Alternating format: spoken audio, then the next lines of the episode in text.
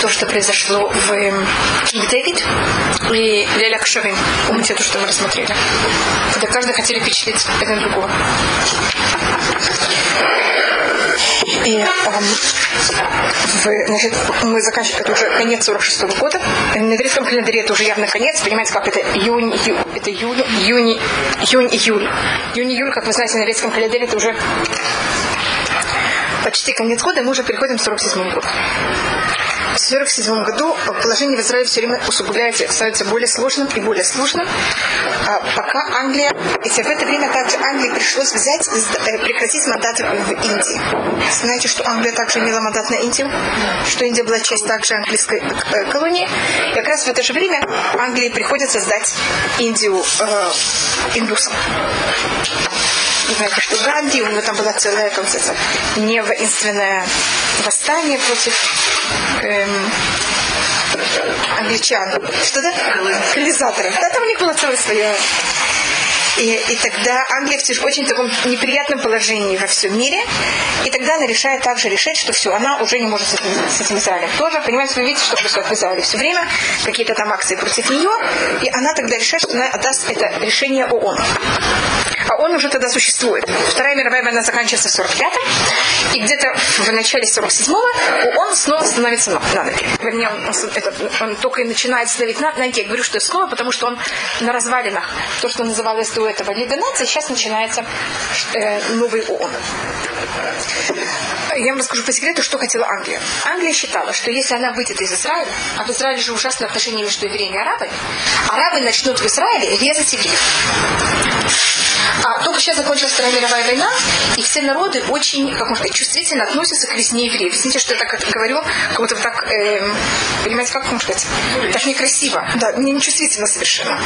Я просто говорю, какие у них были э, расчеты. И они считали, что если они выйдут, и начнется в Израиле ужасная резня, тогда их весь мир на коленях попросят возвратиться в Израиль. Что привести Израиль в порядок. И тогда они получат новый мандат на Израиль, но не слабый, а уже намного более сильный. Понятно, какой был расчет Англии? Поэтому то, что Англия приходит вон и говорит, все, я больше не могу с этим Израилем, это не потому, что она хотела по-настоящему восстать. Поэтому как-то она решила, что она сделает такой маневр, и она получит еще в 10 раз больше. Оказалось, что евреи сказали, до свидания, мы больше вас не хотим видеть. Черчилль там был. Да, да, это Черчилль, это, была, это вещь, которую придумали. Хитрый лиса его назвали. Да. Значит, понятно, что думает Англия? Я просто объясняю, как это понять, что тут было. И поэтому Англия, когда она выдавала, у нее был интерес, чтобы как больше евреев было убито. Понимаете, как у нее был расчет? Потому что не то, что она так не любит евреев, но просто ей стоило, чтобы было как можно больше евреев было убито, за счет этого она получит более хорошие условия на власть на Израиль. Это не вступали что, не стояли. Так это вот, вот такой вот, э, я только говорю со стороны, что поняли, потому что знаете, что политики чего нет вообще абсолютно. Сентиментов политики есть или нет? Нет. Есть точка холодные расчеты. Так я вам рассказывала, эти холодные расчеты, которые не за открытой политикой. Тогда, когда это приходит в ООН, он тогда берет и шлет в Израиль эм, делегацию для того, чтобы узнать, что происходит, в каком положении что происходит в Израиле, кому что положено, кому что не положено, что дать арабам, что дать евреям. Они объезжают весь Израиль, осматривают, где евреи живут, где арабы живут. На базе этого они делают план, который называется Тухнита Ханука. Вы знаете, что такое Тухнита? ООН. Представители ООН. Представители ООН были от э, английского, английской короны, как это называется? Королева у, англи, англи, у англи, английской э, короны так называется на иврите. А тут это брити. Вы знаете, что это? Австралия, Канада. Это страны, которые были под английским мандатом. Англи, английская королева считалась их не тоже королева, но они имели какую-то автономию. Британское содружество, страны британского содружества. Страны британского содружества? Да, наверное. Это Канада, э, Австралия. Новая Гвинея, это вот, вот эти. Британское содружество. Да, наверное. Я извиняюсь, совершенно не знаю, как это называется. На иврите это называется, э, понимаете, как совсем по-другому, что-то с английской короной. Так, я, когда ты, я не знаю, как ты перевести. Так, Австралия и Канада, они были представители этого. Э, Швеция и Голландия были представители Европы. Чехословакия была представителем Восточной Европы. Понимаете, каждая Западная Европа имела два представителя, Восточная Европа имела два представителя, Африка имела, понимаете, как Южная Америка имела представителей. Понимаете, как это? Вот они, вот они вот все эти представители приезжают в Израиль, чтобы эм, взять и посмотреть, что тут происходит. Сначала Америка и э, Советский Союз объявили, что они воздерживаются. Америка, э, Советский Союз, значит, Соединенные Штаты, э, Советский Союз и Франция, значит, как будто то, что называется сильные страны, то сейчас называется G, знаете, великий семерка, семерка, или как это называется, они скажут, что они в это не вмешиваются.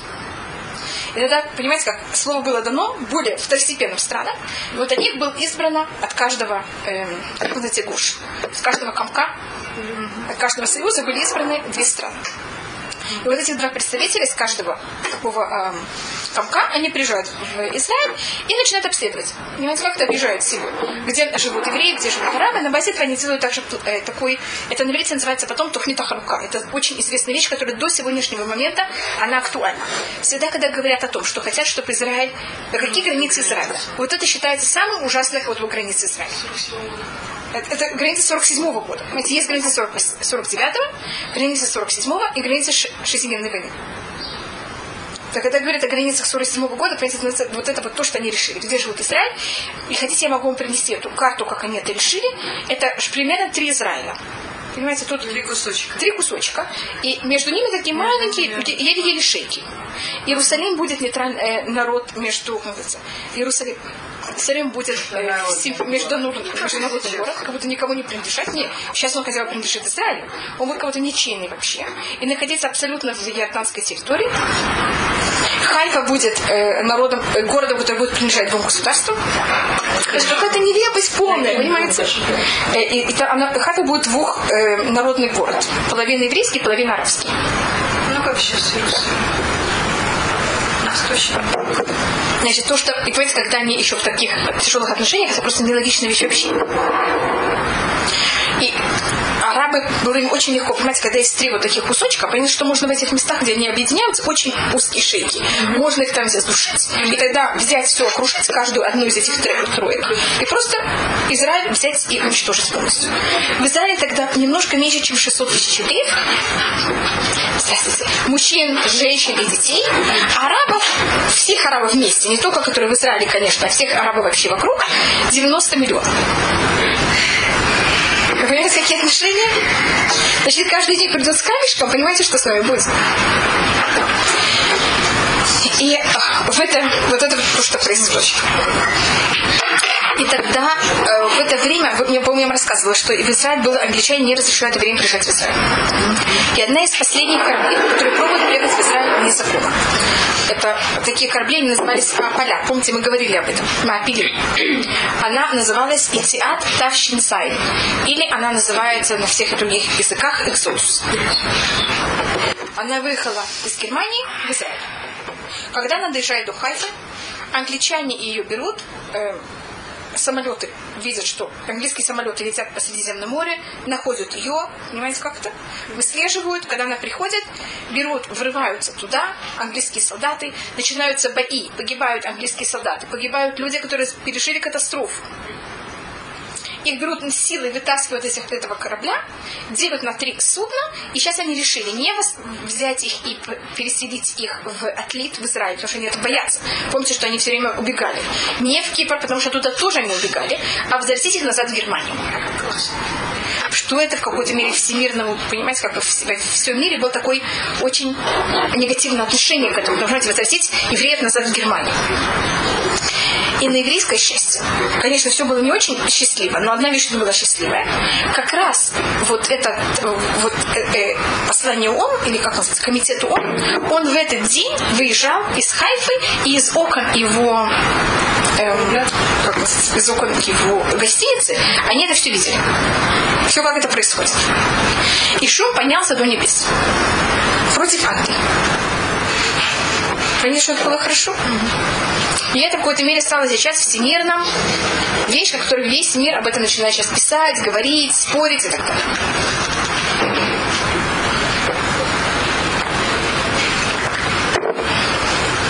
Потом следующее. Э, и в какой-то мере э, арабы, еще одна хорошая вещь, арабы с этого момента, это их политика, это то, что спасло Израиль до сегодняшних дней. До, можно сказать, до эскем Осло. Вы знаете, э, соглашение Осло, до соглашения Осло. Вещь, которая все время спасает евреев, Израиль, это что арабы никогда не соглашались с Первый раз, когда они согласились, это был э, договор Осло, и тогда мы начали им все отдавать. Когда приходит, приезжает вот этот представитель ООН, арабы говорят, мы с вами не разговариваем. И поэтому единственное, кто все показывает, им... вот эти машины у арабов,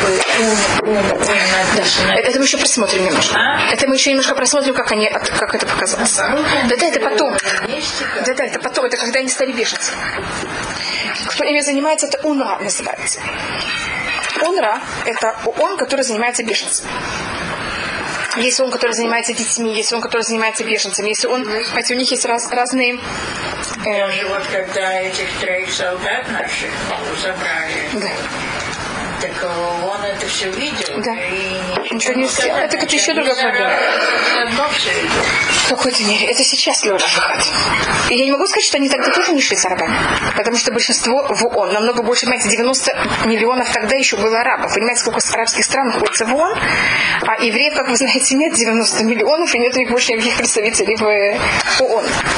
Но тогда хотя бы вот с этими представителями ООН, э, арабы взяли и наложили на них эмбарго, сказали, мы с вами не разговаривал.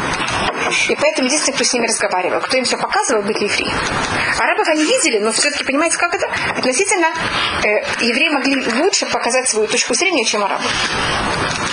И это тоже нам немножко помогло. Да. Да. А нам сейчас, я просто говорю, все, все меняется. Надо понять, что, что было когда, что было в какой момент. Тогда в 47 году, 29 э, ноября, э, в ООН происходит, это в Нью-Йорке, происходит голосование о том, что будет с будущим Израилем. Потому что в 15 июня, 14 июня э, этого же года по извините, 14-15 мая этого года Англия, э, ее мандатный Израиль заканчивается. И вопрос, что тогда будет с Израилем. То есть если в, э, в начале, если весной, в начале лета Англия прекращает иметь мандатный Израиль, на, он уже должен решить заранее, что же будет с будущим Израилем. Поэтому они полгода заранее, понимаете, чем начинают заниматься? Что же будет с будущим Израилем, когда уже Англия обратилась заранее в ООН и сказала, что она уже просто так не может. Чтобы они дали какой-то новый мандат. Чтобы они решили заново, что, как она должна себя вести. И в, эта дата, Кафтет Бенуведах, она вот типичная израильская дата. Э, и чем она в, в Израиле не говорят дату, когда это было на еврейском календаре, а израильтяне пользуются христианской датой. 29 ноября. Но говорят ее не 29, а говорят ее Кафтет. Понимаете, что такое кафтет бенувембер? Это вот типичный Израиль. Это как будто бы они часть всеми, всемира. Говорят все на всемирном языке, но добавляют что-то еврейское. Хотя связь с этого с еврейским никакой. Понимаете, просто взять вместо того, что сказать 29, говорят кафтет. Все ули... в любой уважаемый город должен иметь улицу, которая называется кафтет бенувембер за 29 ноября 47 года. А да, это было великое событие. Это надо понять, это было всемирно великое событие. Я его совершенно никак не хочу уменьшить. Мне только смешно, понимаете, как это, как это вошло в израильскую историю. Но дата, конечно, очень великая. Я, я не помню. Это было в ноябре, это где-то Кислеве. Это, мне кажется, Хай Кислев, мне кажется. Я не помню точно, но это в Кислеве. 29 ноября 47 года? Да. Просто в историю это вошло, понимаете, как, как в 1 ноября. Что вы хотели спросить? Я то же самое. И тогда в ООН происходит значит, голосование. Спрашивают, спрашивают всех стран. Первый раз, и в какой-то мере последний на достаточно много, долгий период времени, когда Советский Союз и Америка проголосовали за одно и то же. До этого было в ООН, с этого, в каком-то мере, даже еще до, до почти в течение 50 лет. Если Америка голосовала за, России было все равно что. Главное голосовать против. Если Советский Союз проголосовал за, Америке все равно, что, о чем говорит, идет речь. Главное, что сделать. Проголосовать против. Вы знаете такую вещь, то, что называется холодная война? И вдруг Америка и Советский Союз голосуют за. Смотрите, какая вещь это была это Это вообще даже в ООН они просто не могли понять. Тогда Громыко объявляет, что он, Сталин, тогда взял и решил о том, что голосует, голосовать за то, что в Израиле был, было еврейское государство. Полагал, что Израиль это будет республика. Конечно. Теперь надо, мы, по-моему, говорили о том, насколько тут был социалистический строй, и настолько тут, э, значит, надо, мы говорили о каких, каких политических партий здесь были, по-моему, мы говорили о всех партиях. Но тут была Маки, это совсем советская партия. Маки. Маки. Это Мифляга, коммунисты Исраилит. Это Вильнер. Да, Да, точно. Это Вильнер стоял в главе Маки. Барзилай, э, Вильнер, они стояли в главе. Барзилай его взяли и э, Советский Союз его попросил, что он приехал, приехал для того, чтобы получить э, премию. Он туда приехал. И тогда он вдруг увидел, какой Советский Союз не очень хороший. Когда они поняли, что он понял, что Советский Союз все-таки не очень хороший, они не очень хотели, чтобы он это приехал и всем рассказал. Так они взяли и посадили в тюрьму. И он тут посидел, он там посидел очень хорошо в тюрьме. Когда он вышел, он уже не был коммунистом. И он даже стал религиозным человеком. Но своих детей он не смог лахзир быть чува так просто. Понимаете, как это? Это же все-таки уже все тяжело. Так вот, э, ну вот одни из... А, Вильнер, он остался коммунистом.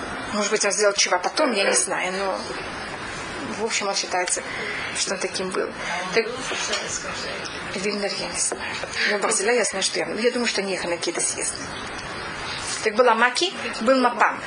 Маки это была совершенно, как я говорю, коммунистическая партия абсолютная. Из, ней, из ней были также достаточно э, неоднократно были шпионы за Советский Союз. Теперь был Мапам, только это такие, не, не очень это, Израиль не очень это сильно понимал, но были такие случаи. Была Мапам, эта партия тоже очень левая, и был Мапай, которая была наполовину левой. Здесь эти три очень сильные партии в Израиле, которые они очень левые. Поэтому Мапам это Мифлегет Апуалим. Партия э, рабочих. Ну, это понятно, что это, это очень левая партия. А Мапай это Мифлегет Пуалей Эрат Исраиль. Партия рабочих Израиля. Значит, какая между ними разница? Что Мапам, она абсолютно не национальная. Это только коммунистическая партия, только социалистическая партия. А Мапай, она имеет немножко оттенок э, национализма. Вы знаете, что Советский Союз в нем не было же национализма вообще. Это был национ... Что рабочие всех стран взяли и объединялись, а тут было наоборот, понимаете, как есть какой-то какой оттенок. Маленький, это более... Мапам, они чуть ли не считались коммунисты так же, а Мапай все-таки считались немножко более социалисты, чем коммунисты. Скажем, газета Мапам, их газета была два, эта газета называлась Дабар, так было название, она уже скончалась, слава богу. Так у меня есть э, газеты, которые печатались в Израиле в 53 году в Давар, а уже в таких громадных сказать, объявлениях о смерти Сталина и о том, как весь Израиль оплакивает солнце народов. И вот все лозунги Советского Союза только на иврите и в Израиле. Если вас кого-то интересует, я могу это вам привести. Что вы видели, что, понимаете, как не, э, не мои выдумки. И поэтому Сталин был уверен, понимаете, что-то, что это будет э, Израиль будущий будет достаточно на его стороне. Те, кто берут все в свои руки, это в основном люди Мапая. И Мапам немножко тоже с ними в каких-то отношениях. А левые, правые, извините, они же были совершенно, вы, по-моему, говорили о том, что они были очень гонимые, им вообще ничего не давали, просто всюду выкинули вообще. Но это мы еще немножко просмотрим. Правые были это лилих, это что мы рассматриваем. Сейчас у нас еще они не партия, они называются ревизионисты. Потом они стали партией, потом они стали хребут. И были также две религиозные партии. И были также, была, была партия йеменских евреев, была партия Спарадим, были такие вот маленькие партии. Но им, здравствуйте, но им положение было тут очень тяжелое в отношении партии также. И, может быть, одном я говорила про Хайм Вайцмана. Хайм Вайцман э, тогда решает, что он будет будущий президент вот этого будущего израильского Израиля. Почему выбирает Хайм Вайцмана? Он был очень известный химик. Он за счет этого имел многие отношения, с, а он же жил до этого в Англии. Он имел очень хорошие отношения с Англией. Он был в хороших отношениях с президентами Америки. Он был очень приближенный друг Трумана. И поэтому Израиль нуждался в Хайм Вайцмане не потому, что он хотел Хайм Вайцмана, они его не очень хотели, а они хотели друзей Хайм Вайцмана. А для того, чтобы Хайм, сказать, что Израиль, понимаете, он такой представительное государство, они взяли Хайм Вайцмана и поставили его в главе. По-настоящему, кто держал все в своих руках, очень суровых э, руках, был э, Давид бен -Гурион. И он был от партии Мапай. И он считал, он, левая социалистическое, не совсем коммунистическое. И он считал, что все должно быть в его руках. Ну, как советская, советская власть, понимаете, как все абсолютно в его руках, никто ничего не должен делать. Есть такой, э, это рассказывается про Хайм Вайцмана, что один раз, и, за счет этого в Израиле, как вы знаете, у президента нет вообще никаких полномочий. А все полномочия у глава правительства. Это какое-то единственное государство, когда президент, он не имеет никаких полномочий, а глава правительства имеет все. Вы заметили в Израиле, как это? Потому что Давид Бенгур, он хотел всю силу. Но он понимал, что все переговоры с другими народами, он будет вообще не иметь никакого, понимаете, как с ними Израиль не будет это из-за него принимать всерьез. всерьез. Так он взял Хайм Бацмана, поставил его как марионеточку. Понимаете, как это все держал в своих руках. Есть такой, э, так рассказывает, что Хайм Вайтман один раз сидел на президиуме, называется такой на сцене, и у него, вы знаете, как стоят там солдаты сзади, если что-то надо, какую-то помощь, и у него упал на свой платок. Так один из солдатов взял и поднял это ему. Он сказал, даже то место, куда я должен ткнуть мой нос, мне тоже показывают куда. А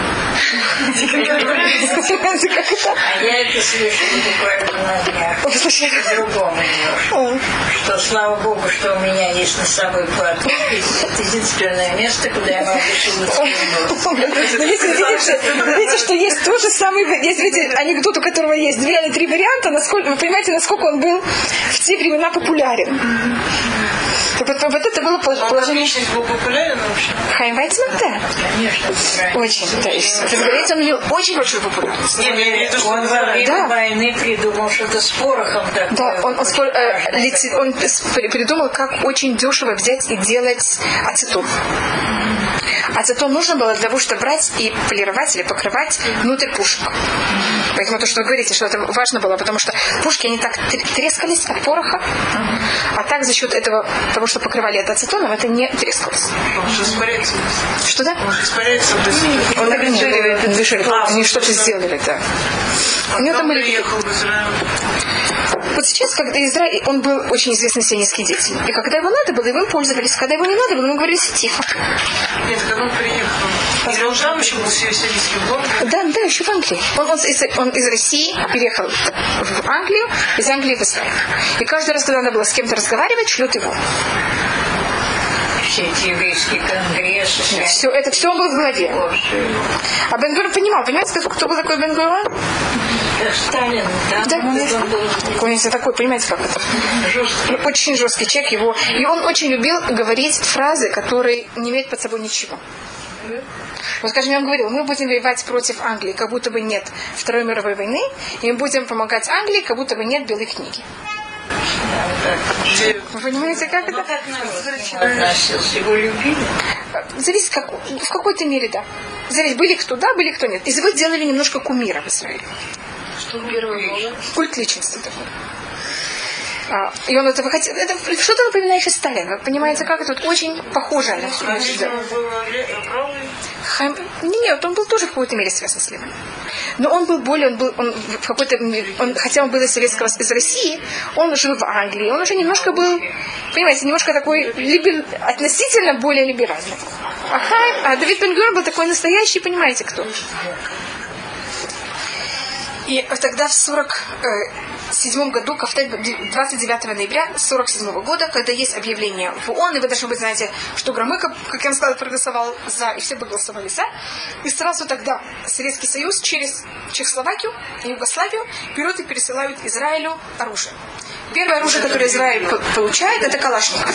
Вы должны быть знаете, что вот первые еврейские, первые израильские, как они называются, э, автоматы, это был Калашников. Мы своим дело было. Собирали, разбирали. Да. Так если вы знаете, спросите любого израильтянина, спросите любого израильтянина, что такое Калашников, все знают, что такое Калашников. Только не Калашников, они это называют Калашников. Это вот первое, что евреи получают. Это будто Израиль, первое оружие, которое Израиль получает, это от Советского Союза. Потому что то, что мы и рассматривали, потому что он э, считал, что Израиль будет явно принадлежать коммунистическому э, лагерю, как называется. Да? А, Островок среди арабов и среди нет. Да. И они были уверены, что Израиль примкнет к ним. И это будет через Израиль будут связи с Америкой. У них там были всякие расчеты, что будет. 16 республика. Да, да, да.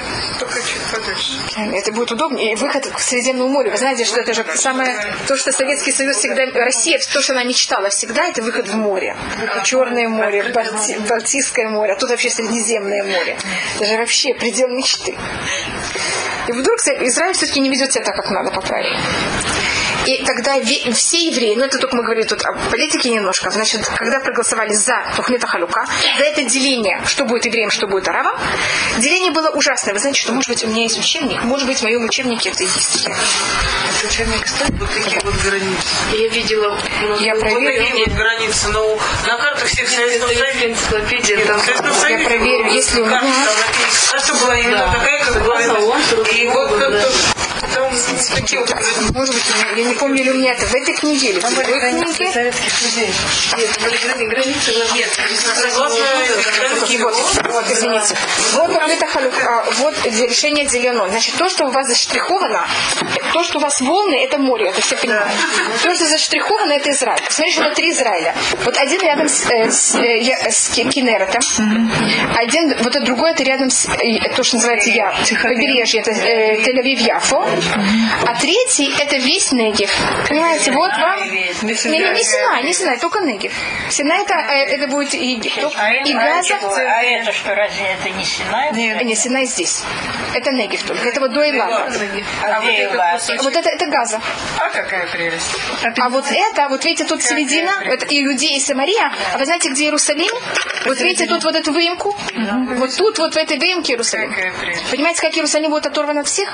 Так это, это сейчас И посмотрите, вот видите, тут, посмотрите, вот это называется мышуляш. Если вы слышали такое выражение, Да, да, да. э, это треугольник. арабский треугольник. Видите, какое тут малюсенькое место? Это где посмотрю- да? да, да, это точно, да, вот где Джинин. Они хотят к этим границам вернуться? И вот, и вот тут видите, какое малюсенькое место? То есть, скажите, страна может так существовать? Нет, конечно. Видите, как можно сразу перерезать в, трех, в двух местах? Уже говорят, какое-то три Израиля. А это решение Вадат Пи, это решение, как поделить Израиль в, в 38 году. В 37-38. Это был, пер- я вам говорила, по-моему, про Ваидат Пи. Да, да, они, а- они уже Они- образование придумали уже. Понимаете, как что видите, что они тогда не только, но тогда, с одной стороны, они хотели дать Израилю, кажется, вам меньше, по-настоящему лучше и больше, Да, потому что все вместе и да. более хорошую территорию. Нормально. А вот это, понимаете, что это просто пустыня. Это пустыня, там ничего нет. По тем временам. Это, это тогда вообще никто думали. Север как бы. Они хотели нам дать весь север. Только север. Да. А, ну, значит, только. Они- в Иерусалиме никто даже не думал нам давать. О чем вы говорите? Север. В 38 году. Вот Иерусалим и вот Хайфа. Я не знаю, видите, я вам сказала, что Хайфа будет двух, э, город двух наций. Видите, вот вот вот. на белом, да. Тут, видите, немножко белое такое пятно, пятнышко. Пол а, а, арабам, пол нам. А Иерусалим, даже тут не нарисован, но я вам говорю, Иерусалим, это Иерусалим, будет международным городом. Под властью ООН. Приятная граница? Это если говорят о границах 47 года, значит, об этом есть, вот на эти границы согласился ООН. Эти границы, которые, как вы понимаете, Израиль, извините, я не знаю, как это ручка. Израиль э, среди арабов, если арабы были не воинственные, мы вы согласны были в таких границах? Но это просто нелогично, нас просто уничтожат в минуту. Конечно, то, что мы захватываем, это немножко другое. У нас есть закон, вот это границы решения ООН, потом есть границы 49 года. Это то, что называется, когда уже были решения о прекращении огня. И потом есть 67 года. Понимаете, значит, несколько, э, после шестидневной войны. Вот всегда вопросы, как, о каких границах мы говорим и что считается законом. И когда вот такие ужасные границы решают для еврейского народа, евреи очень рады. Все евреи всего мира выходят ликовать. Нации согласились, чтобы евреи имели государство. Вы знаете, что это?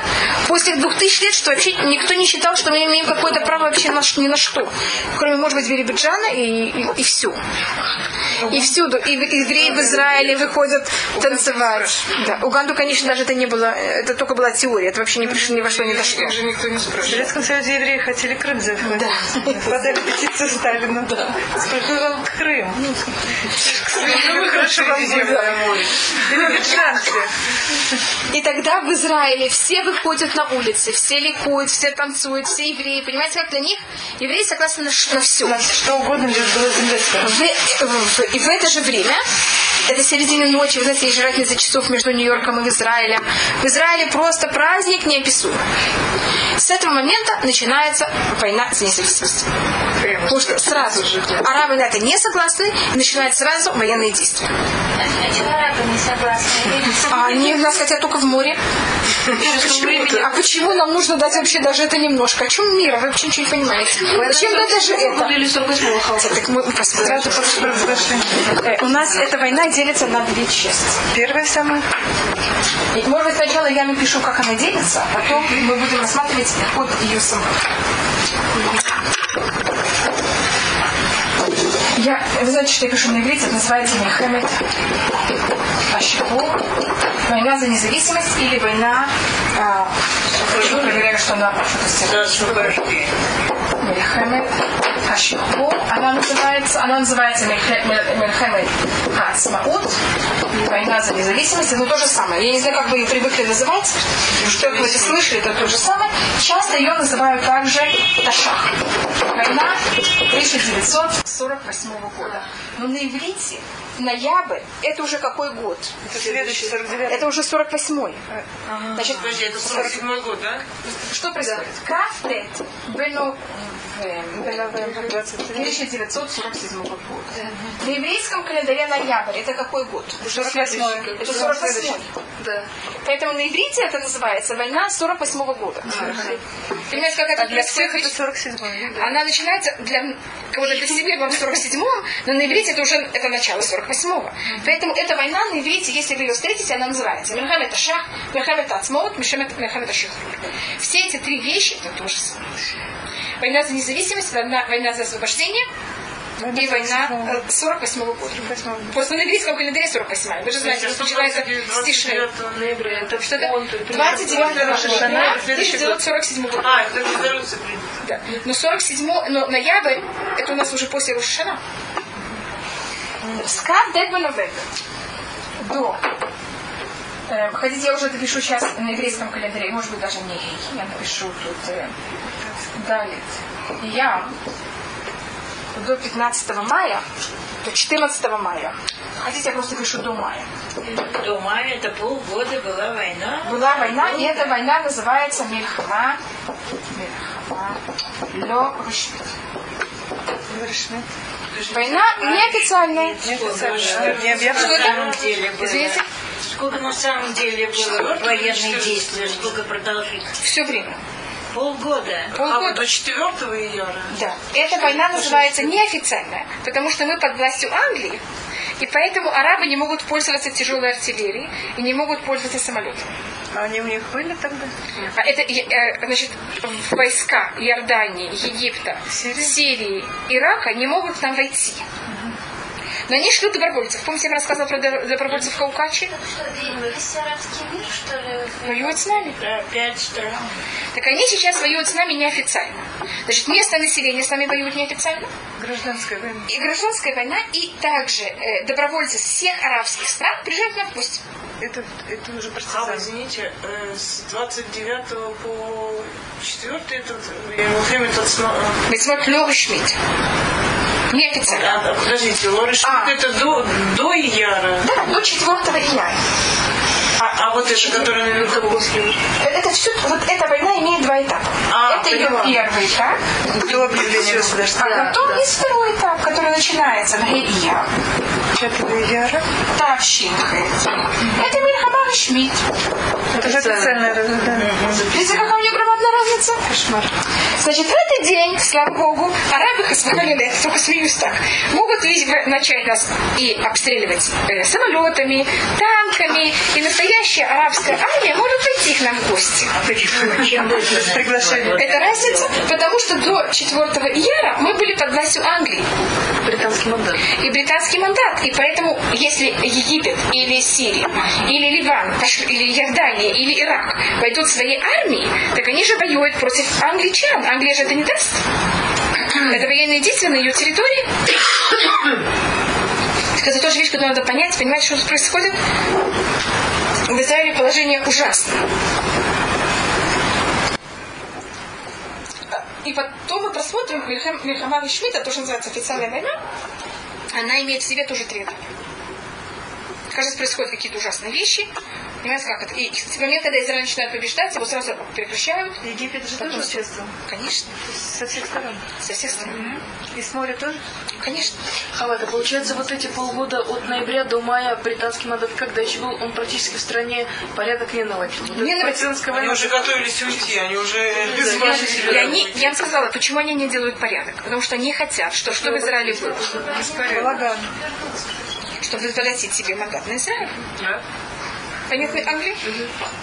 Кто им дал этот мандат? Почему Им он дали. истекал в это время? Им дали, значит, они получили его в 20-м, 20 21 году, 22 году в Сан-Марино от Лига наций.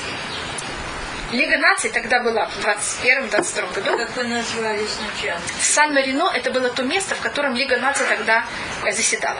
Какая страна? Э, э, Сан-Марино такая малюсенькая страна в Италии. Это, это княжество такое, малюсенькое княжество, самостоятельное государство. право. Да, это право. Да, И тогда мы говорили, по-моему. Почему тут Турция ушла? Потому А, Англия Турция- Англия просто выкинула. Англия победила. А, просто. Англия взяла и победила Турцию. В, в Хануку 1917 года Англия захватывает Израиль от рук Турции. В Израиле, потом от, первой, от Отtomанской империи, в Израиле происходит Первая мировая война. И Израиль затронула достаточно тяжело Первая мировая война. Жители Израиля от нее э, достаточно Это помучат. тогда, это в 17 году еврейские легионы, вот они, впрочем, Они были за англичан. за англичан. За англичан. Да, да, это вот в это Да. в 17 В году. 17 году это была Нили. Жаботинский тогда вот Да, за это. да, да. Нили, это, то есть это были особенно в Зихрон Якове. И э, что происходит в Мельхамале Вушмит? У нас есть э, многие вещи, которые происходят в этой войне. Э, в- сейчас, значит, война со стороны арабов, она не э, организована. Это тоже наше великое чудо, что арабы были очень неорганизованы.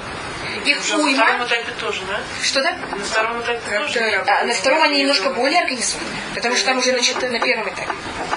Их уйма, понимаете, значит, я вам рассказала. Неофициальной войны. Неофициально. Арабы не организованы, слава Богу. Это просто нес. Сейчас в любом месте, где живут евреи и арабы, начинаются стычки. Начинаются военные действия. Одно из первых мест это происходит, это в Хайфе. Там находился завод, я вам говорила, что Англия взяла, что я. Англия взяла и построила в Хайфе самый крупный э, завод на пере, переработку нефти. Вы если вы подъезжаете к Хайфе, в этом месте такие большие две трубы. Да. Так это вот а, это завод, который построила Англия, в котором берут и перерабатывают нефть. А вы знаете, что она же тут на Ближнем Востоке тут очень много нефти. Так она проложила трубы. Со всех стран, арабских стран, привозили сюда нефть, приходила нефть, тут ее перерабатывали, и Средиземное море, видите, из Хайфа очень трудно взять и все это пересвоить. У арабских стран у них же почти нет выхода к морю. Там у Сирии немножко, и у Ливана немножко. И в этом месте работают евреи, арабы. После Кафтет Бенувеба евреи приходят на работу и берут и зависают. Извините, я, извините, что я так ужасно говорю. И с этого момента евреи и арабы не могут нигде работать, не могут нигде ехать. У них нету также еврейских автобусов, арабских автобусов. Сейчас должны быть уже еврейские автобусы. Значит, евреи сейчас должны все сделать свое. В момент, когда евреи и араб где-то стыкаются, понимаете, какая опасность? Это одна сторона. Другая проблема. Евреи не могут взять и держать оружие. Евреи без- обяз- обязательно должны держать оружие. Потому что если еврей будет без оружия, что араб может сделать с ним? Убить. И тогда все, ев- и также любое место евреи нуждается держать оружие, а то просто понимаете, что с ними сделают. А англичане они хотят, чтобы был порядок. И они всюду берут и проверяют, что ни у кого нет оружия. И у кого они проверяют лучше, что нет оружия, вы понимаете, у кого. И тогда начинает период сликов. Вы не жили в Израиле, вы это слово должны знать. Слик. Слик. Я не знаю, как где вы мне его написать. Слик. Что это? Слик так называется место, где вы держите оружие. Тайник, тайник. Тайник такой. Только недавно взяли и какой-то дом решили его перестроить. Наш старый дом. И нашли там слик с оружием. Чьих времен? Да. Каждый уважаемый человек, каждое уважаемое поселение, каждый уважаемый дом имел где-то такое место, где хранили оружие. Это назывался слик. И еще они сделали, и понимаете, как там это все хранили. И была еще одна, э, тогда англичане, они ходили, у них были красные шапочки. И тогда э, одна из известных израильских э, певиц, она взяла и сочинила песню, которая называется «Каланьот». «Каланьот» так называется маки. Из, из, э, израильтяне называли англичан маки. Понимаете, почему маки? Э, красные шапочки. И когда они подходили... Что-то? А вы знаете, как обычно, э, или они ходили на голове с этой шапочкой, да, как здесь, или клали на голову. Так из, э, израильтяне их называли э, и когда они подходили куда-то, для того, чтобы у кого было оружие или что-то они могли это быстро спрятать, все дети, как только они видели этих англичан, начинали петь эту песню «Колониот». Не, не только вещь. Это было все предупредить, что какое-то англичане. Англичане об этом знали? Нет, англичане когда спрашивали, что это за песня, им говорили, это песня о маках. Им даже не что это эти. Английские солдаты. Это была э, форма английских солдат. Колониют. Это я не знаю, если вы хотите, это, такое. Шашана Дамари. У нее есть это очень известная песня. Да. Вот это она э, сочинила эту песню, и это вот был такой вот пароль. Когда, потому что когда я слышу эту песню «Колониот», мне сразу понимаете, как распределяли Англичане. Англичане. Э, Скажем, некоторые, хотите некоторые рассказы, которые были в это время, или такие, скажем, взяли, англичане всюду ищут этих слив. Они просто такие глупости, которые тогда рассказывали. Скажем, как я вам сейчас рассказала про Калиниот. Это можно не рассказывать, это, это просто более не история, а чтобы понимать, как это. Жили в период, тем периодом. А, так одного э, мушарника, кибуцника, взяли англичане, пришли к нему и решили, что у него слик. Все проверили, ничего нигде не нашли, взяли его в тюрьму. На всякий случай. На всякий случай.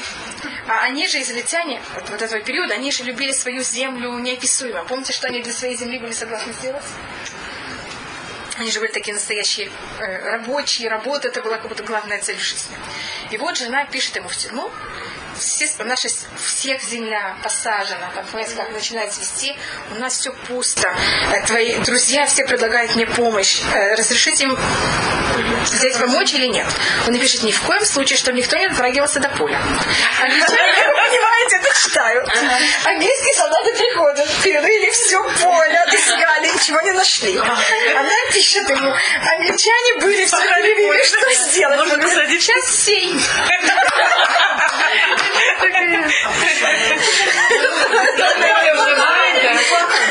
Они его посадили в тюрьму, он решил, что хотя бы они ему поле посадили, замахали. Рабинович его дороги спрятано оружие.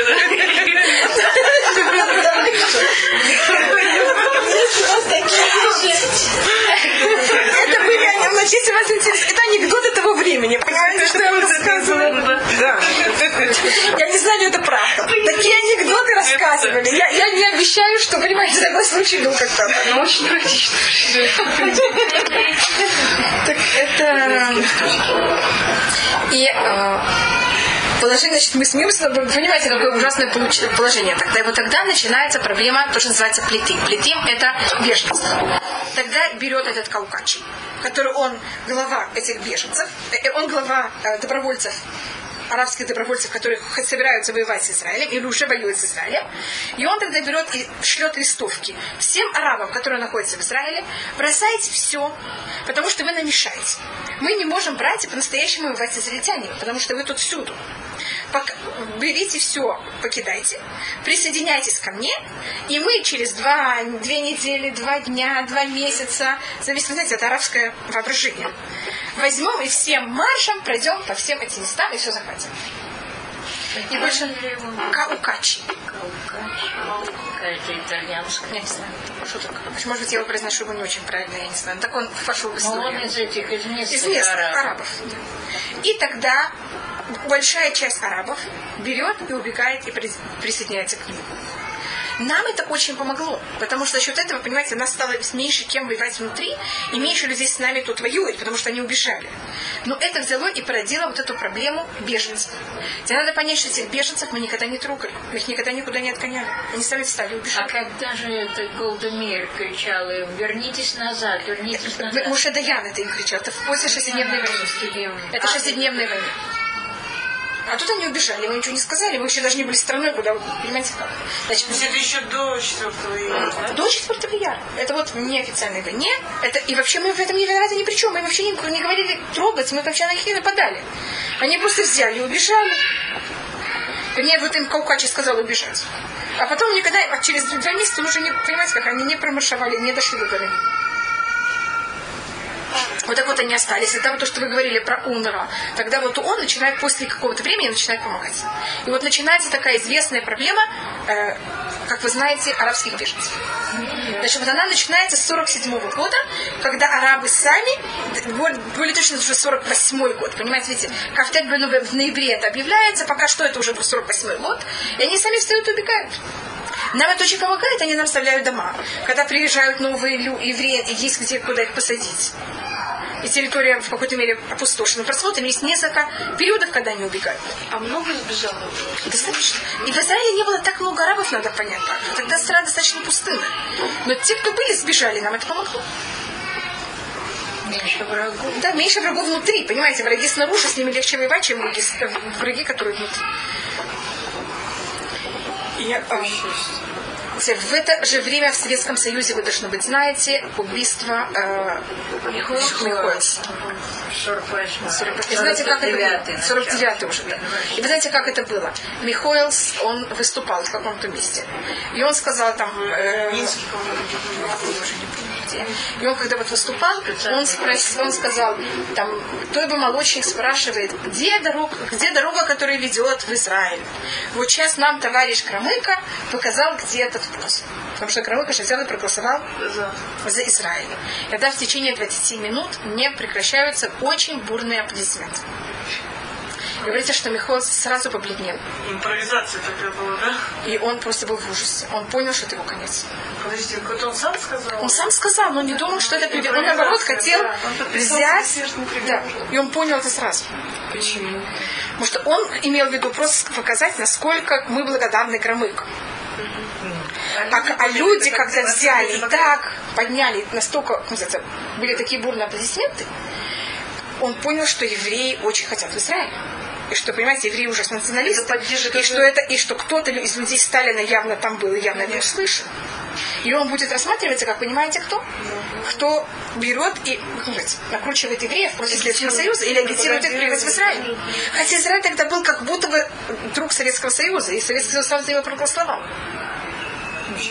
И как вы знаете, что было после этого? После этого взяли, его вызвали. Я не помню, по-моему, в Киев, по-моему, в. И его убили, а потом взяли машину, проехала через него и сказали, что как будто бы это была авария. Ну, как всегда. Но, но он понял сразу. На месте он понял, что это будет, это же его конец. Даже борьба с космополитикой началась. Но тогда же еще, если это совпало с приездом Голдемира, Да, это, да, в Москву тогда тоже там толпы неописуемые. Да. Это было еще немножко, может, да. Немного людей там были, все, кто там были, их потом посадили почти все. кричали Голда, Голда, Голда, и вот это, Это вот тоже было очень... Потом она встретила жемчужину. Жемчужину, хорошо.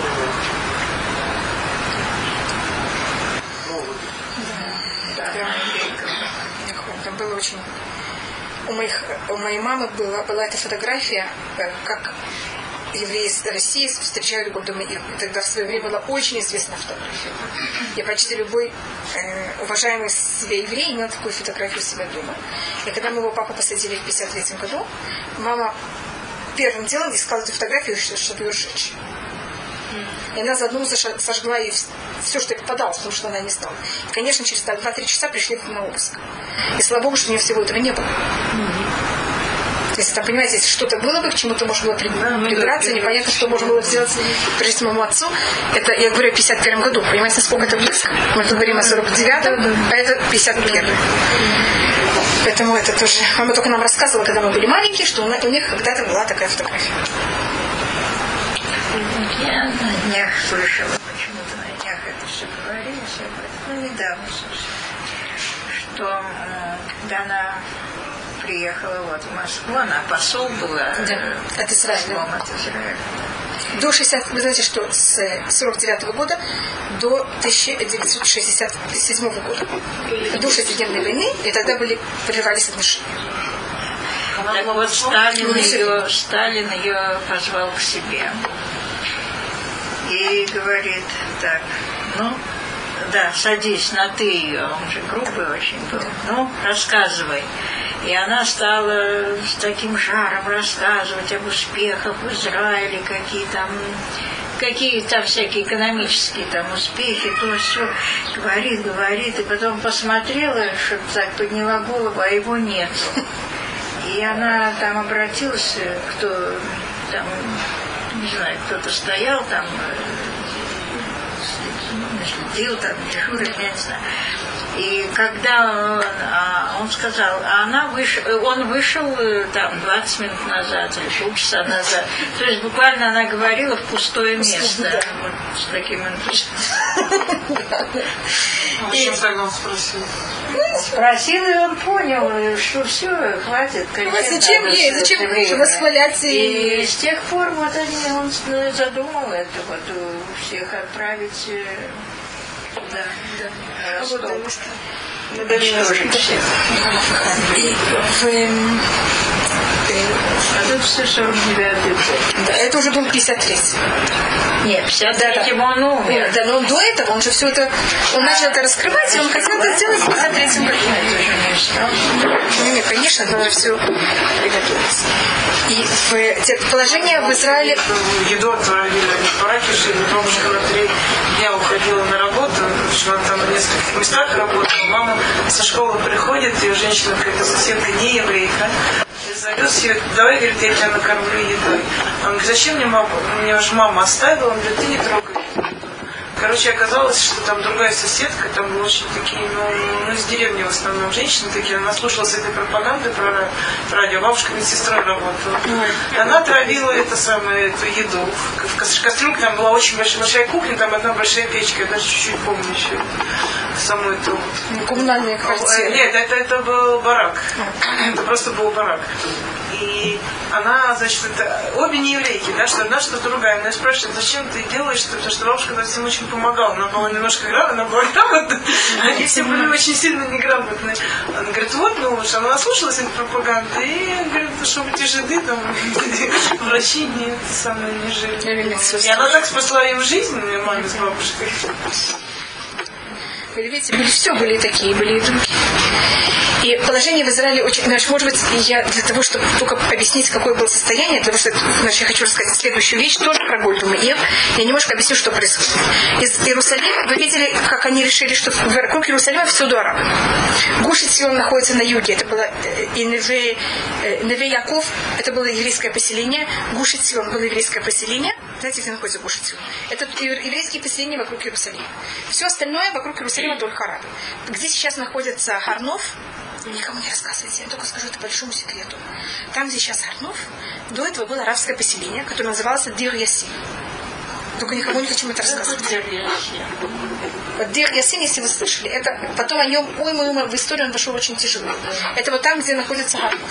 Значит, вы понимаете, насколько все было заполнено арабами? Э, вот вся дорога между Иерусалимом и Тель-Авивом, там горы. Это называется Иерусалимский коридор.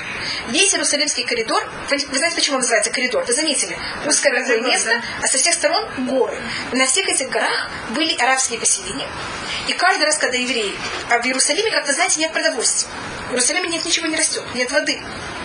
То, что сделали арабы, взяли каждый раз, когда из э, Тель-Авива привозили нам продовольствие, дорога узкая, они брали, прокладывали, э, сделали баррикады. И когда эти машины доезжали до этого места, а развернуться там невозможно, они просто брали, ставили барри- баррикаду, со всех сторон окружали этих машин, и вы понимаете, что им делали. Если вы едете из Иерусалима в Тель-Авив на- наоборот, вы там видите остатки э, броневиков. Вы видели такие вещи? Вот это остатки тех машин, которые старались привезти продовольствие в Иерусалим. В период Мильхама Лоршмит, Поэтому, когда мы говорим о неофициальной войне, вам кажется, ну что такое неофициальная война? Это то, что происходит во время неофициальной войны. И положение в Иерусалиме очень тяжелое. То, что спасло Иерусалим от того, что... Еще одна вещь. Иерус... Евреи живут в Старом Иерусалиме. В Старом Иерусалиме начинается ужасный погром. И евреи, тоже там целый рассказ, как это происходит, конечно, как беженцы убегают из Старого Иерусалима. Еще все Мельхамалю Рушут. И переходят... беженцы. Еврейские беженцы. Переходят в, Израильскую... в, Иерусалим, понятно, как это еврейский Иерусалим и оставляют там магазин, оставляют там все. И вот последнее место, и тогда главные раввины выходят с белыми, понимаете, как это? И сдаются. И вот Хурба, который сейчас восстанавливают, там это синагога Хурба, если вы слышали о ней, там вот они сдаются. Только то, что хорошо, мужчин, которых там взяли, их взял английский, э, э, арабский легион, иорданский легион, и они были, иорданский легион, они были воспитанные солдаты, и они хорошо относились к людям. Понимаете? Это, конечно, это было очень тяжело, и это был находиться в плену, это совсем неприятная вещь. Но это было на уровне ну, нормы в какой-то мере. А если еврей попадал у кого-то другого, там, арабским бандам, это просто, понимаете, это был вообще ужас. Вот несколько раз есть случаи, когда евреи этот блокаду на Иерусалим прорывают, а есть случаи, когда снова Иерусалим оказывается в блокаде. В Иерусалим в этом году Барухашем было чудо. Было очень много дождей относительно. И во всех местах были такие, э, вы знаете, в Старом Иерусалиме всегда были колодцы.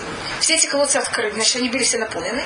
Их Израиль очень быстро взял и смог как-то, тут даже нет еще Израиля, но городские власти, они очень хорошо как мы собрались, может, организовались, организовались, спасибо, закрыли все эти люки воды. И каждый еврей получал сколько-то литров воды каждый человек также еду все, всем раздавалась еда. Скажем, кубик шоколада получала каждая беременная женщина и сколько-то молока, и также дети. Понимаете, что это было? Все раздавалось по карточкам. И там были также такие досетечки, что надо делать с водой. Вы, скажем, эту воду, в ней вы пол, пола, сначала вы полоскали вчерашнюю э, белье, сегодня вы в этой же воде, которую полоскали вчера, моете сегодняшнюю, сегодняшнее белье, потом с этой водой, в которой вы мыли воду, не полоскали, а мыли, вы ее не выливаете. Вы этой же водой моете полы, и потом эту же воду вы с помощью нее сливаете во туалет. И это так было всем расписано, что надо делать с каждой капелькой воды водой, которой мыли овощи, мне потом полоскали белье. Понимаете, как это все было? И это тоже спасло жителей Иерусалима. И то же самое с, с едой. Есть фотографии известные, как вот раздают по порциям еду и все. И были люди, которые в какой-то мере ставили свою жизнь в опасность, и они пробовали прорваться, ну как-то привезти еду в Иерусалим. Самолетов не было, да, что ли? Были э, самолеты для того, чтобы взять и скидывать еду, не было. Были маленькие очень самолеты, они назывались, э, они назывались примус. Примус. Примус. Так они назывались. Это были вот такие вот самолеты очень такие странные. И когда... В израильской истории они вошли как примусы. Примусы. И э, вы знаете, что есть такое место в Иерусалиме недалеко от Иерусалима, которое называется Гиватаматос? Да. да. Вы знаете, почему называется Гиватаматос? Потому что день, вот Давид и я, день до а, официальной войны, и я только пробую объяснить, что мне официальной войны были настоящие битвы. Положение было очень тяжелое в Израиле в это время. Э, хотела прорваться какая-то шаяра. Шаяра это э, караван с едой в Иерусалим. Понимаете, что называю, почему я их называю караван? Ехали много-много э, броневиков вместе для того, чтобы принести еду. И на, на дороге в Иерусалим было, э, арабы взяли поставили блокаду.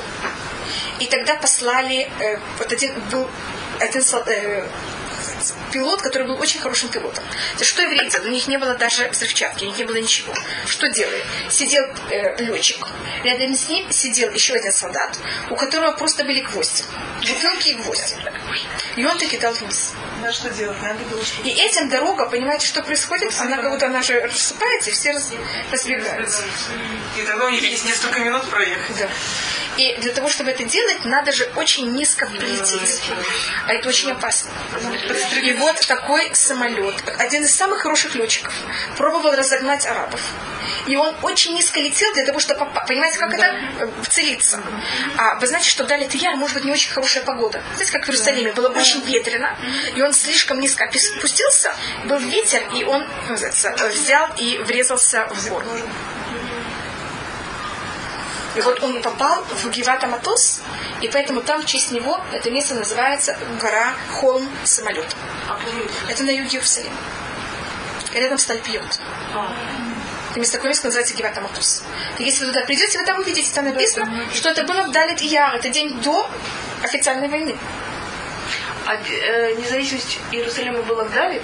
Не, не, это еще шестидневная война. Это, это то, что независимость Иерусалима, это шестидневная война. Ой, Израиль. Израиль, Израиль, это как, э, Хейя. А, была. Как это оценивалось? Вот первый этап войны, второй этап войны. Где было легче? э, Первый был немножко легче. Значит, первый имел свои сложности, и первый имел свои э, плюсы. Свой плюс это, что нам не нужно воевать против никакой армии. Мы воюем только против добровольцев. Сложность, что есть англичане, которых, кроме того, что мы должны воевать против арабов, мы еще должны это делать так, что англичане нас не поймали с оружием. И мы не можем передавать оружие, потому что если англичане это видят, то нам конец. Теперь евреи понимают, что все время военные действия. Надо принести оружие в Израиль. Оружие невозможно принести, англичане все проверяют. А мы хотим оружие. Что сделали? Скажем, один из... э, таки- была такая вещь, которая называлась Мефца Рехеш. Мы взяли, скупили... эм, как их называют?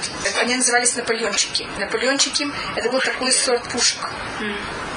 Они их разобрали, взяли, положили в корабль, привезли. Проблема, что англичане все проверяют. Это было как раз до вот момента, когда англичане уходят. Они взяли, положили сверху уйма гнилого лука. Англичане поняли, что в Израиль перевозить гнилой лук, никто не... Это что, какая-то идея фикс, понимаете? Это что-то тут шито белыми нитками. А английские солдаты приходили, пробовали найти вот эти, как называется, что же там есть. Но там было уйма гнилого лука, и запах был такой ужасный, что никакой англичан этого не мог выдержать слишком много времени. А противогазов у них не было.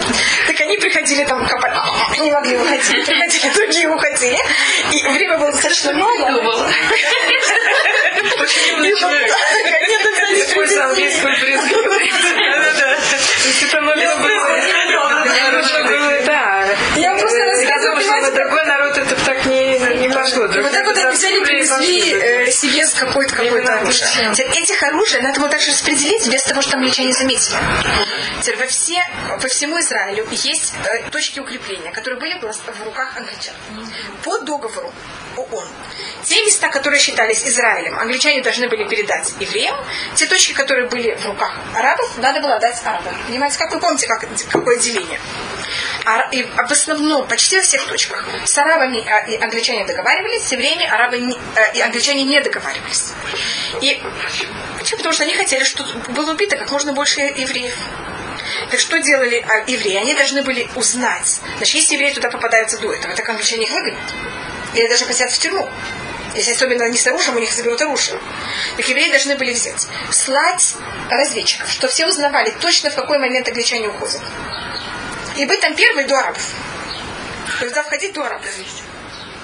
Знаете, в каждый такой центральный пункт. А вы знаете, как это важно, какие-то вот такие центральные места взять и захватить. То же самое происходит в Тель-Авиве. Очень тяжелое положение. Я сейчас не хочу входить в кон- конкретные места, где происходит. Я хочу только, чтобы вы поняли, насколько в Израиле тяжело. Может быть, вы заметили, что улица Яфу, она такая, там дома очень старые. И такие, как будто бы более древние. Не, то, что древние, но такие очень старые. Если вы ходите по Бениуда, там все такое культурно. Заметили разницу? Вы знаете почему? Потому что э, арабы взяли, э, были англичане, английские солдаты, которые были на стороне арабов. И они взяли, привезли английские, э, английские броневики, или, можно сказать, английские машины. В эти английские машины заполнили их взрывчаткой. Евреи же не могут такую вещь проверять или что-то там диск. И вся улица Бенюда взорвалась. То же самое было в Сухнута Иудит. Тоже все взорвалось. Зачем Понимаете, что происходит? А, как то же самое, что делают в Ливане, то же самое, что делают в Ираке. То есть теракт? Теракт. Очень тяжело. это, это были арабы, но как будто бы они пользовались английскими Средствами. Понимаете, как это? Так это арабы делали Да, теракт. теракты. И были англичане, которые были немножко на их стороне. Которые То есть они позволяли это делать. позволяли это делать. Теперь положение в Израиле, вы замечаете, какое хорошее, извините, что я говорю хорошее, тяжелое очень положение в Израиле.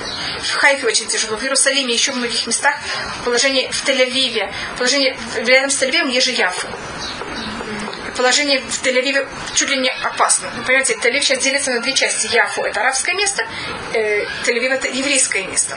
Все время в, в точках прикосновения пристрелки все время. И тогда положение очень тяжелое.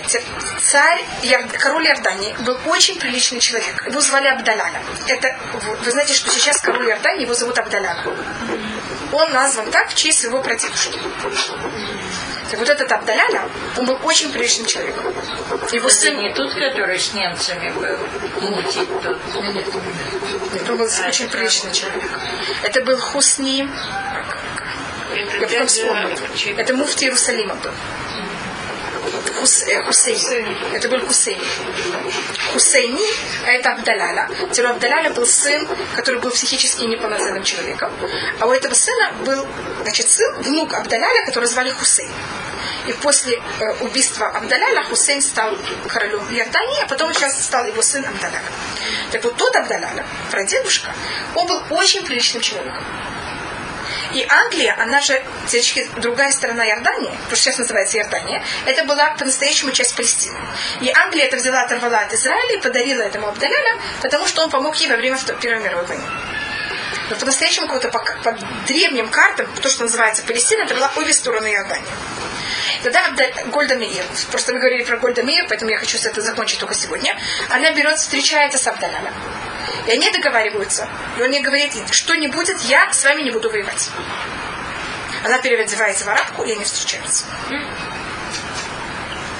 И Абдаляли ей даже предложил, идемте сделаем э, ко, как такая вещь называется, есть э, э, э, конфедерация, знаешь, что конфедерация? Союз нескольких. Это две, два государства, которые они имеют какую-то общую, общую власть. Mm-hmm. Идемте сделаем конфедерацию.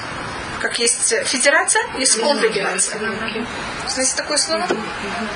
Значит, как будто будет два государства, которые будут иметь один парламент. И он предложил даже Израилю, Голдемиил, что большинство мест в этом парламенте будут еврейских, а меньшинство будут арабских. И мы как будто будем все вместе, потому что я, он как будто говорит, сказал, я знаю, я знаю, что арабы готовят для вас. Это просто будет ужас, что будет происходить в Израиле. И я просто вас жалею, и я вам вот такую вещь предлагаю. И он сам в своем доме прятал евреев. И, конечно, такого честного человека арабы не могли потерпеть, и его убили. Его убили на глазах Хусейна, его внука, и как-то он как раз был в Иерусалиме. А после какого-то времени, когда уже нач... закончилась неофициальная война и начинается уже официальная война, перед началом официальной войны, доходят слухи, что Абдаляля готовится на тоже воевать против нас. И тогда Гольда Мир еще раз не встречается. И она его спрашивает, как это? Ты мы договорились, что ты со мной не, ты не входишь с нами военные действия. Она, он какой-то дал ей понять, что если он не согласится, его просто убьют. А если его убьют, то останется в голове, будет еще более, понимаете, как это? Поэтому будет еще более плохо. Более да, и поэтому у нас отношения с Иорданией обычно всегда были спокойны.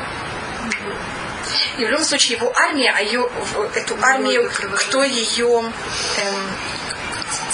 армию надо ее учить, учитель, как он называется? Да, да. Тренировать. Тренировать, спасибо. Кто тренировал англи... э, иорданскую армию, это она называется легион, если вы знаете, называется легионеры, а были англичане. Потому что англичане вот его сделали королем, и они ему должны были дать армию. Поэтому они тренировали его армию, и поэтому его армия, она настоящая, э, очень дисциплинированная армия. И армия и, и Иордания называется э, легион Хаярдени, Иорданский легион потому что он в какой-то мере имеет совершенно другой статус, и с ним совершенно другие отношения, чем со всеми другими э, армиями Ближнего Востока. Так это просто так, как вы говорили про Гольда Мир, поэтому я хотела закончить, понимаете, ее встречи с два раза, в которых она встречалась с Абделем. Это был отец вот этого Хусейна, который Это был недавно. дедушка. Дедушка. И Хусейн был при том, как его убили. Это было на его глазах. Хусейн это был внук? Да. Он стоял рядом с ним, а это 16. который это правда Да. И он имеет а, то же самое имя. своего сына в честь, честь дедушку. Он был, при, он был рядом, и на него тоже попала пуля. Это был телохранитель Абдаляля, он его, на него покушался. Его телохранитель. И у Хусейна ему дедушка что-то подарил, и пуля как раз остановилась в этом, в том, что ему дедушка подарил. Подарил. Это его, понимаете, как это его сохраненное имущество. Но это убийство было у него на глазах, и это он всегда помнил. И поэтому всегда знал, понимаете, как это, что надо ходить в Ближнем Востоке очень осторожно. А то у вас просто, понимаете,